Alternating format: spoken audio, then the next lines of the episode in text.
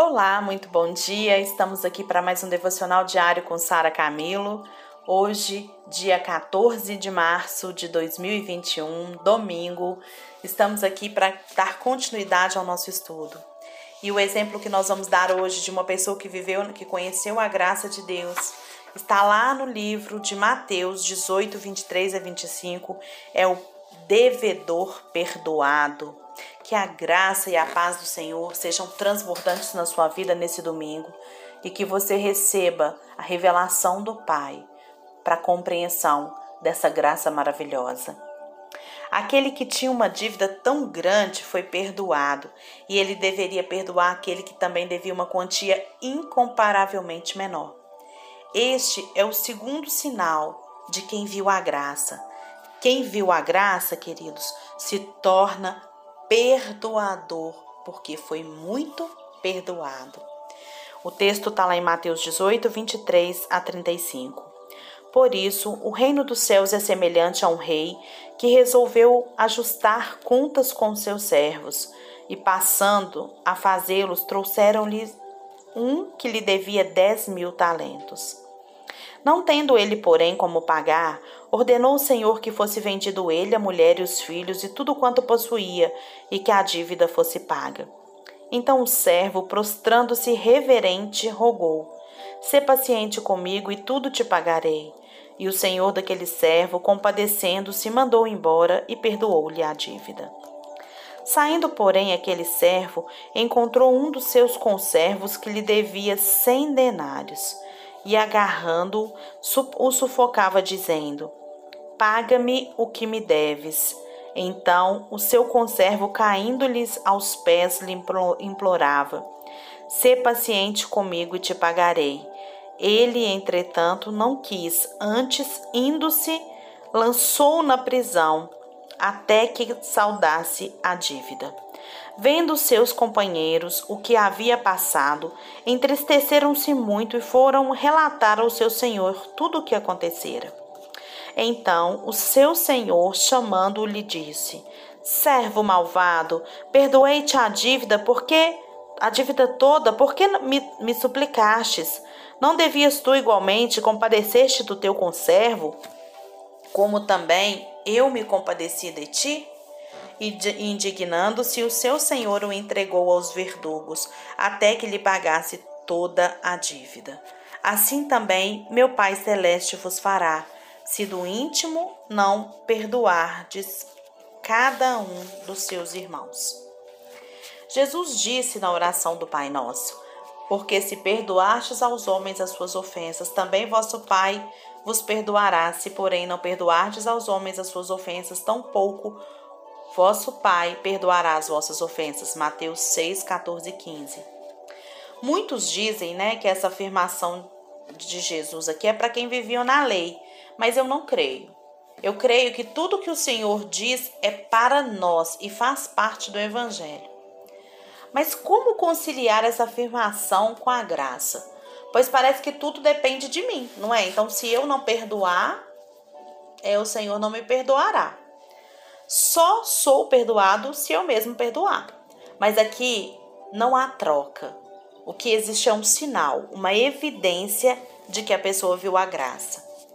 Um dos sinais mais evidentes de que você realmente creu na graça, de que recebeu o perdão, é que você agora perdoa.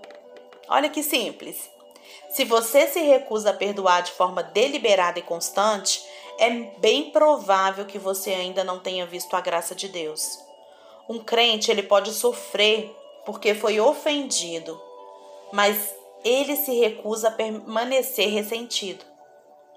Se você conscientemente quer o juízo de Deus sobre o outro que lhe deve, né, mesmo que seja tão pouco que não é nada comparado ao que Jesus fez por você, é porque você ainda não entendeu o tamanho do perdão que você recebeu. Aquele cidadão, ele havia perdoado uma dívida muito grande. Ele havia sido perdoado de uma dívida muito grande. O Senhor tinha perdoado ele da dívida. Minha pergunta é por que ele não quis perdoar a dívida do outro tão pequena? Eu creio que ele estava dizendo ao outro algo assim: O rei me perdoou porque ele sabe que eu sou bom. Ele sabe que eu sou uma pessoa honesta, ele sabe que eu não sou caloteiro e é por isso que ele me perdoou. Mas você, você não presta, por isso eu vou colocar você na cadeia. Essa pessoa transformou o perdão recebido de graça numa questão de merecimento. Isso é um desprezo da graça, é a completa anulação e deturpação da graça de Deus, queridos. Infelizmente, alguns acalentam lá no fundo o pensamento de que talvez ainda mereçam alguma coisa. Deus, ele viu algo de bom neles e por isso quis salvá-los. Este não é o caso de Simão. Quando Jesus vai lá na casa do Simão, ele não honrou o Senhor porque achava que não precisava de perdão. Mas aquela mulher pecadora ali, ela vai lá com o seu vidro de alabastro, que é um perfume caro, né, para jogar lá nos pés do Senhor para mostrar, para honrar, porque naquela época, quando chegava um visitante na casa, os pés eram lavados e a cabeça ungida, em sinal de honra. E o Simão, ele não fez isso para Jesus. Ele não conhecia o tamanho da própria dívida diante de Deus para avaliar plenamente o valor da graça. Você precisa perceber o tamanho da sua dívida que já foi perdoada. Um crente que viu a graça ele não se torna amargurado, pedindo juízo sobre ninguém. O crente que conhece a graça, ele é livre da amargura. E todo amargurado é cheio de merecimento e justiça própria. E para Deus, a justiça própria é o pior dos pecados, é pior do que o pecado da prostituta que estava beijando os pés de Jesus. Presta atenção. Para Deus, a justiça própria é maior do que todos os pecados, gente. Não guarde ressentimento. A sua dívida era grande e ela foi completamente perdoada. Agora, a dívida dos outros para com você é insignificante. Pensa bem. Pensa no que você foi perdoado, pensa no que Jesus fez por você para que você pudesse receber essa reconciliação e essa graça de Deus. E agora, por causa de coisas tão pequenas, dívidas tão simples, você se recusa a perdoar.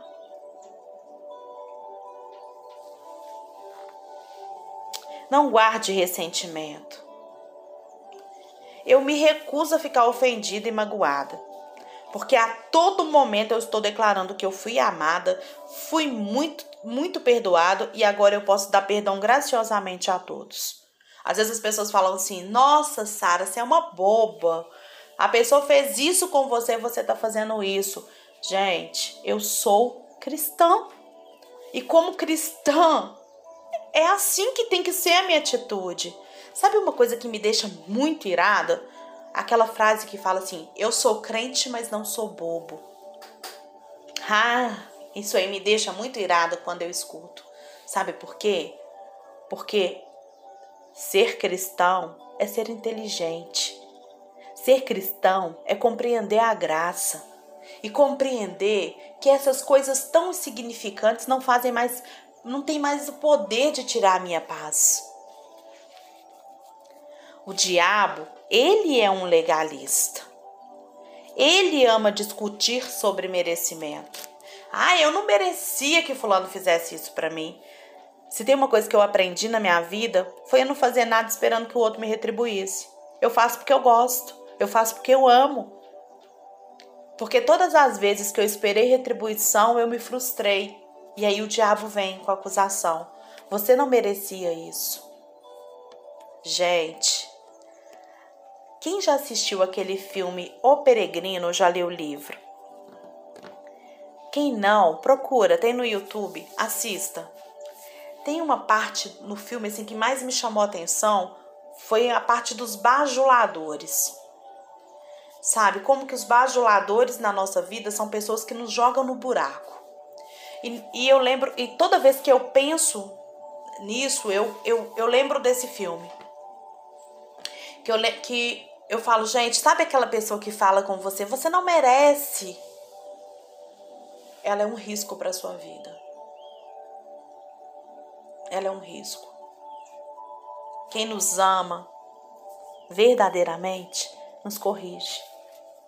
Quem nos ama nos mostra o caminho certo, não passar a mão na cabeça dos nossos erros.